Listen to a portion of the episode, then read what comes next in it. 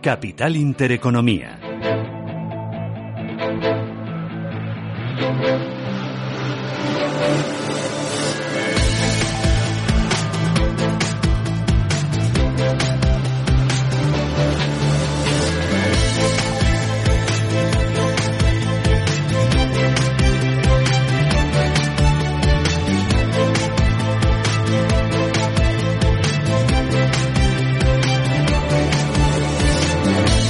9 y 16 minutos de la mañana tenemos la fotografía del mercado. Es momento de saber qué opinan los gestores, encima de qué valores, qué datos están.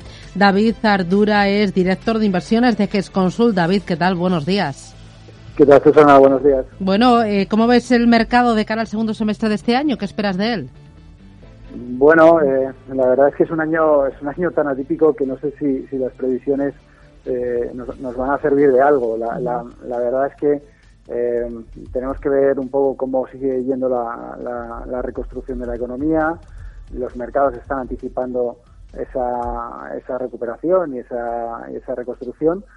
Y en esa, en esa hoja de ruta pues podemos tener muchas desviaciones pues en función de la evolución de la, de la pandemia, en función un poco de cómo se van recuperando las distintas industrias pero quizás la certeza más grande que tenemos en estos momentos de cara al segundo, al segundo semestre y que, es algo importante es el enorme apoyo monetario que van a tener los mercados eh, desde, desde el lado de los bancos centrales, desde el lado de la Fed y, desde el BCE. Yo creo que ese es un factor que, que, va a limitar la volatilidad, los repuntes de volatilidad que seguramente tendremos, y que creo que es un soporte importante eh, para un mercado que, como ya digo, está descontando esa, esa recuperación y, por el camino seguramente pues tendremos eh, tendremos desviaciones y volatilidad. que vendrán sobre todo por el lado de los rebrotes, porque los datos ya están descontados que van a ser muy malos. Sí, los datos, los datos efectivamente se, están descontando que, que van a ser muy malos. De hecho, lo que estamos teniendo ahora es, es un cierto repunte de, los indicadores adelantados, eh, siguiendo un poco el mismo camino que ha marcado el que han marcado las bolsas. Y, lo más importante es el tema de la, de la evolución de la pandemia, porque es, es, lo que te puede alterar absolutamente todo. Eh, y ahí es algo que, que, creo que, como estamos viendo estos, eh, estas semanas, estas últimas semanas, pues nadie tiene certezas. ¿no? Por, por, ejemplo, mira la evolución de la pandemia en Estados Unidos con, con los, las medidas de semanales de los últimos siete días de contagios que están prácticamente otra vez en niveles de abril, mientras que en Europa están bastante más controladas. Eh, bueno, eso es algo que nadie sabe, que, creo que, ahí pues tendremos tendremos esa, esa volatilidad porque si algo ha hecho el mercado ha sido moverse también al unísono un poco de la evolución de la pandemia, ¿no? Y creo que ahí pues simplemente tenemos que gestionarlo cuando llegue porque no vale para nada hacer hacer previsiones de algo que es totalmente incierto. Mm. Eh, oye, estáis haciendo previsiones de los resultados empresariales porque ahora con julio llegará la época de presentación de resultados y aquí lo que va a interesar es las empresas cómo dicen de cómo están volviendo a la normalidad y qué esperan de aquí a finales de año. Eso es, eso es. Sí, lo, que está claro y, y, no y no se le escapa a nadie y ya lo vimos eh, y lo vamos viendo un poco cuando cuando van eh, cuando han estado publicando en el segundo semestre perdón eh, los datos del primer trimestre y los que vamos a conocer del segundo del segundo trimestre ahora es evidente que esos datos pues van a ser un desplome muy importante de, de los beneficios pero lo importante es cómo ven el futuro y cómo se está reconstruyendo todo esto. Y, si hubo una nota característica en la publicación de, los datos del, primer trimestre, fue que las compañías eliminaron las guías. Las compañías, eh, ante la falta de visibilidad para, para sus propios negocios y, de la economía en general, pues lo que hicieron fue no, permitir la expresión, no mojarse de, cara, de cara al futuro.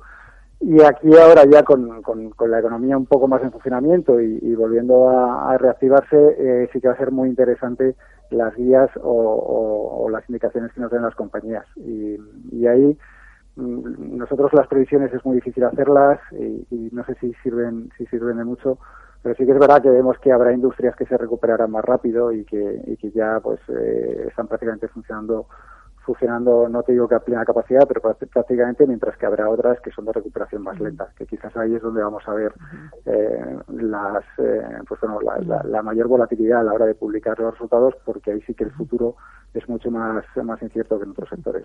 ¿Cuáles creéis que se van a recuperar más rápido?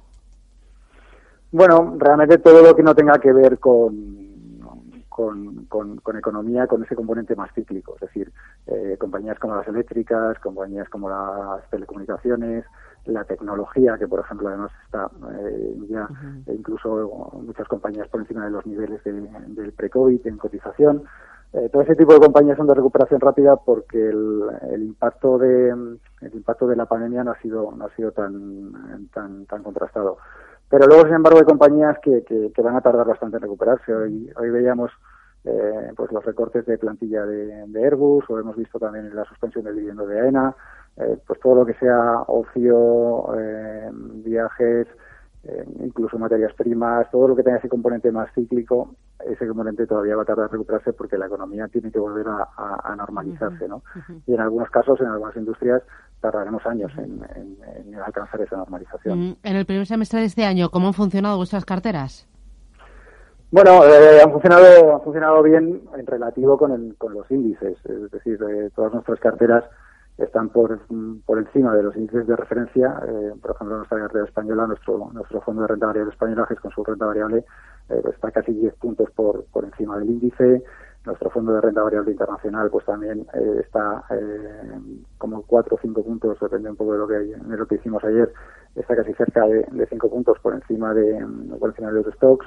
Bueno, pues no han ido mal, pero como, como siempre decimos, nosotros estaríamos encantados de, decir esta misma frase en un contexto en el que en el que los índices estuvieran estuvieran en, positivo no pero creo que son épocas para proteger eh, o han sido épocas para proteger el capital de los partícipes para estar muy defensivos y, luego pues para, para unirnos a la posterior recuperación como, como hemos hecho desde el mes de, abril. Entonces, eh, estaremos encantados de dar estas noticias, pero con los índices en positivo. En el GESConsul renta variable, eh, ¿cuáles, eh, qué valores son los que copan las mayores posiciones? Bueno, tenemos una mezcla, tenemos una mezcla de todo. Hemos sido... Sí, David. ¿Le hemos perdido? Estamos con David Zardura de GESConsul y lo que queremos es revisar sus carteras para ver qué valores son los que tienen mayor peso. Se nos ha ido un momentín. Eh, David, eh, hablábamos de el GESConsul renta variable. Eh, ¿Qué compañías son las que tienen mayor peso dentro de la cartera? En nuestra cartera tiene, tiene mucho peso el, sector, o ha tenido mucho peso el sector eléctrico, ahora algo menos. Nuestra principal posición es, Iberdrola, que tenemos como un, como un siete y medio. Eh, tenemos compañías eh, que pensamos que son una oportunidad, como, como puede ser CAF, como puede ser Indra, como puede ser Celnex. Eh, bueno, tenemos un poco, tenemos un poco de todo. Tenemos un poco de todo porque mm, hemos pasado de una etapa de estar muy, muy defensivos e incluso con, con coberturas en el peor momento de la, de la crisis a tener una cartera más equilibrada ya en los últimos meses porque pensamos que el entorno es de recuperación y ahí sí que estamos eh, o hemos equilibrado un poco más la cartera para, para afrontar ese periodo de, recuperación. Y ahora, por ejemplo, tu última incorporación o tus dos últimas, ¿cuáles han sido?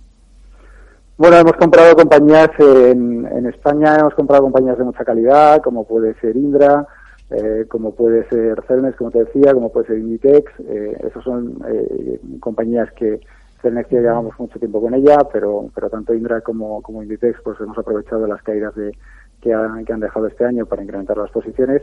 Y, y a nivel internacional lo que hemos comprado, eh, hemos entrado en compañías tecnológicas de mucha calidad que siempre nos habían parecido que los múltiplos estaban muy elevados y hemos podido comprar Facebook, hemos podido comprar Google, eh, Alphabet, mejor dicho, hemos podido comprar Microsoft. Ese, ese tipo de compañías son las que hemos incorporado aprovechando eh, la oportunidad que nos daba, eh, muy temporal el mercado, pero que creo que nos ha permitido comprar estas compañías eh, tecnológicas, que son compañías de mucha calidad, a unos múltiplos muy, muy razonables, teniendo en cuenta que la calidad siempre se paga cara. ¿Múltiplos razonables? O sea, reconoces que está caro. Sí, porque la calidad al final, la calidad siempre siempre siempre la pagas cara. yo creo que Inditex, por ejemplo, es un, es un ejemplo muy claro de eso, ¿no? Al final, eh, cuando tú tienes una compañía que tiene crecimiento, que es rentable, que tiene barreras de entrada para proteger ese crecimiento y esa rentabilidad, eh, pues es lógico que no que, no estés a per 5 que tengas que tengas esa pero pero claro como eres rentable como tienes crecimiento y como eres capaz de generar valor a tus accionistas a lo largo del tiempo pues el múltiplo siempre es más exigente pero te compensa al final. Yo, yo creo que eh, lo que hemos visto en los últimos 10 años por ejemplo de la evolución de los valores de calidad frente a otro tipo de estrategias pues nos ha puesto encima de la mesa que, que al final es, un, es una apuesta bastante segura, ¿no? Bastante segura. Mm, el otro día hablaba con Juanra Caridad y me decía que este año lo que sí que estamos viendo es una gran dispersión en eh, regiones, en sectores e incluso también en índices, que esta vez el papel de la gestión activa es más importante y se está poniendo más en valor que nunca. Eh, al final hay que estar muy encima del mercado ¿no? y aprovechar esa dispersión. Sí, yo, creo que, el papel de la gestión activa se ha vuelto a poner encima de la mesa cuando el mercado ha ido mal. Eh, y, como decía Juan, al final las dispersiones que ya estaban ahí antes del COVID, ya teníamos un elevado grado de dispersión, se han ampliado muchísimo con, toda esta crisis y eso a un gestor activo le da muchas oportunidades. Cuando tú tienes un mercado dominado por los bancos centrales eh, con el, ciclo de crecimiento más largo de la historia, como han sido los últimos 12 años, al menos en la renta variable americana, pues la gestión pasiva cobra más sentido porque te pegas a un índice que está muy tranquilo y que se mueve casi continuamente al alza. El problema viene cuando ese índice se mueve a la baja de una manera muy rápida y, y ahí sí que eh, creo que los gestores activos eh, pues tenemos algo, tenemos una base muy importante para jugar y es como te decía antes, nosotros eh, estábamos algo por debajo del índice antes del pre-COVID y, ahora estamos 10 puntos por encima. Nos encantaría que fuera al alza, pero, pero creo que, cuando vienen mal dadas, pues lo que te toca es aprovechar las oportunidades, que las hay, como te comentaba antes, para poder, para poder salir luego hacia arriba desde un punto más alto, ¿no? Y creo que la gestión activa, una vez más, eh, se, vuelve a poner encima de la mesa cuando las cosas no, no son tan sencillas. ¿no? Y, creo que es una oportunidad que, los gestores activos no podemos desaprovechar. Mm, muy bien, pues David Artura, GESConsul, muchísimas gracias por este análisis y por mostrarnos las carteras. Gracias, que tengas buen día. Muchas gracias. Adiós, cuídate.